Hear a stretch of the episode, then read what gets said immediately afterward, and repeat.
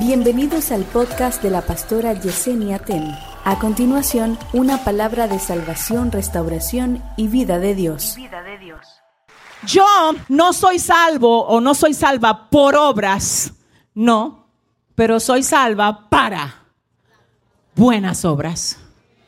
Por no, para sí.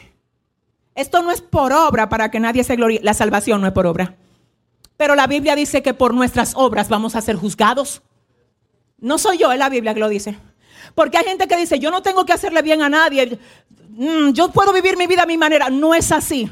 Donde tú llegas, llegó un representante de Cristo. Y tiene que hacer lo mismo que hiciera Jesús en su lugar. Si tú lo representas, tú vives para Él. Es más, te voy a decir, la gente que conoce, los conocedores aquí en esta tarde, saben que en cada nación hay una embajada y que la embajada, por decir algo, de Colombia en República Dominicana se considera territorio colombiano. Es territorio colombiano en la República Dominicana. Es decir, ¿por qué? Porque se rige, come on, por las leyes de Colombia. Representa el gobierno de, por decirlo de alguna manera, puede ser de cualquier país. Ahora el punto es el siguiente. Nosotros somos Mm. Embajada del cielo. En la tierra. Estoy en la tierra, pero me rijo. Ay, yo no sé, no sé. Esto es verdad, sí, sí. Yo vivo en el mundo, sí, claro. Pero me rijo. Mi gobierno, mi gobierno, ¿dónde está la gente gobernada por el rey? Quiero hablar con los gobernados por el rey. ¿Tú sabes lo que hacen los embajadores? Los embajadores ni siquiera tienen opinión propia. ¿Qué? No, no tienen opinión propia. ¿Tú sabes lo que hacen los embajadores? Los embajadores cada vez que lo intersectan o que lo, lo entrevistan. ¿Qué usted opina? Lo que opina mi gobierno es. Lo que opina a quien yo represento es. Yo no puedo darte una opinión personal sobre el lesbianismo porque no tengo una personal. Yo estoy ligada a mi gobierno. Y yo opino lo que opina mi gobierno. ¿Y qué es lo que opina el gobierno? Que en el principio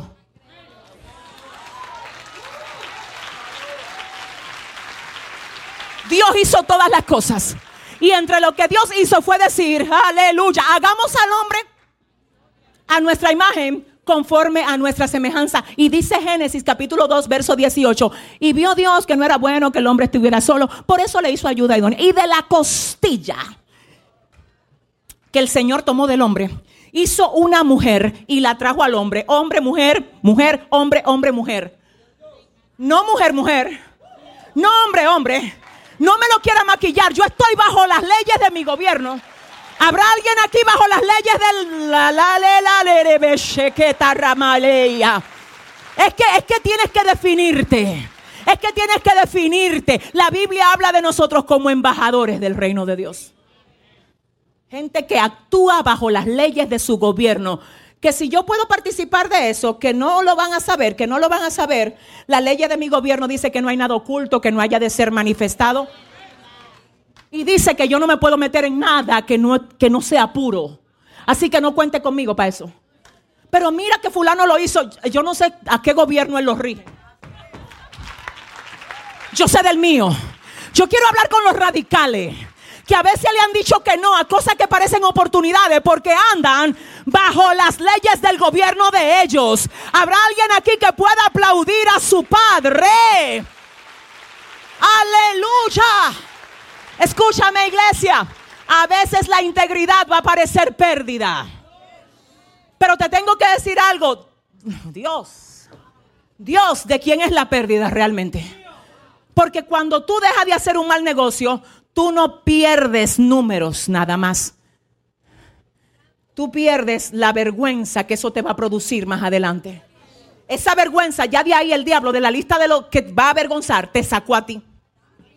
Pero ¿cómo me sacó? Eh, la vergüenza era para el futuro y el engaño es para el hoy. El engaño de hoy solamente te dice, tú vas a tener un yate, tú vas a tener una casa nueva con eso, le vas a poder comprar tres casas, una fulana, otra princesa, otra que... Eso es el enredo de hoy. Lo que no te enseñan es lo que hay en next page, la próxima página. la vergüenza de mañana. Entonces yo no solamente estoy perdiendo los números, no lo quiero, no es una pérdida para mí, no los recibo. Eso no es mío. Lo que es mío, Dios lo va a traer a mí. Y lo que Dios trae a mí no trae vergüenza con ello. Ay, caman iglesia. Dile al que te queda al lado, yo quiero lo que Dios trae a mí. Y no se me sienta mal nadie si usted viene de hacer dos o tres averías. Le traigo noticia. El Señor te dice hoy, voy a hacer borrón y cuenta nueva contigo. Voy a darte una oportunidad nueva para que todo lo que no supiste manejar en otro tiempo puedas hacerlo bien en esta vuelta. Dile a tu vecino, prepárate para lo que viene. Vamos, dile, prepárate para lo que viene. Santiago nos enseña, diga conmigo, que no somos salvos por obras, pero sí para mostrar buenas obras que sean dignas de nuestro gobierno. ¿Cuántos dicen gloria a Dios? Qué lindo, ¿verdad? También nos enseña el libro de Santiago acerca de cómo deshacer las divisiones dentro de la iglesia. Nos enseña cómo debemos enfrentar tentaciones y pruebas y muchísimas otras cosas más, pero entre todas las cosas que nos enseña Santiago está lo que acabamos de leer ahora. Santiago 4, verso 7, donde dice, sométanse a Dios, resistan al diablo y de vosotros huirá. Vamos a ver esto en dos o tres minutos nada más. El día miércoles yo le comenté a ustedes que Dios me dio esta palabra, ¿recuerdan? Y yo la mencioné fue en la despedida, pero yo sentí como que el Señor me dijo, explícala un poco mejor para ellos, para que ellos entiendan por qué es que cosas que debieron de haber vencido hace tiempo, los siguen venciendo a ellos. Dios mío, te amo. Yo quiero ahora que tú prestes toda tu atención a esto que el Señor te tiene que decir. Miren, toda la escritura es inspirada por Dios y es útil para enseñar, para corregir, para redarguir, para instruir en justicia, a fin de que el hombre sea perfecto, enteramente preparado para toda buena obra, dice el libro de segunda de Timoteo 3:16. Ahora bien, escuche esto. No es de balde lo que nosotros acabamos de ver aquí. Y absolutamente nada de lo que está en la palabra está de más. Todo tiene vida, todo es infalible, todo es de bienestar para mí. Y lo que nosotros acabamos de leer en el libro de Santiago 4.7 puede parecer algo simple, un versículo más, pero aunque es un breve versículo, señores, contiene las estrategias de llevar una vida victoriosa en el Señor. Óigame, aquí no se habla por media hora ni es una cosa larguísima, eso es simple. Oiga lo simple que es. Sométanse a Dios. Resistan al diablo y de vosotros huirá. Ahora, el problema de Satanás es uno, cuando usted hace las cosas como la palabra lo ordena.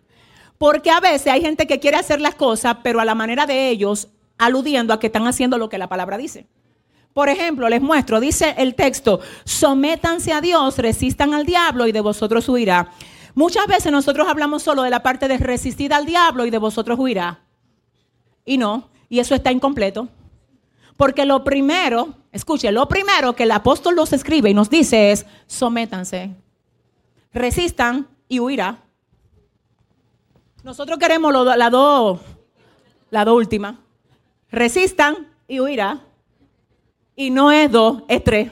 Sométanse, resistan y huirá. Porque aquí se trata de un trípode. Sometimiento, resistencia, carrera. Tú le vas a dar la carrera a Satanás. Y hay gente que se paran lleno de carne de la cama. Hoy le voy a dar la carrera al diablo. ¿Quién, se ¿Quién será que va a poner a correr a quién? Dile a tu vecino, agárrate que Dios te va a hablar en estos 10 minutos. No, tu vecino está medio raro. Dile, vecino, prepárese para lo que Dios le va a decir hoy. ¿Es un qué? Es un trípode de sométete, resiste y él huirá. Hay dos cosas de esas que tienen que ver conmigo y hay una que se da como resultado de lo que tiene que ver conmigo. A ver, el Señor me está diciendo, encárgate de lo que tú puedes hacer. Y cuando tú haces lo correcto, todo lo que te molesta se va a tener que someter a ti.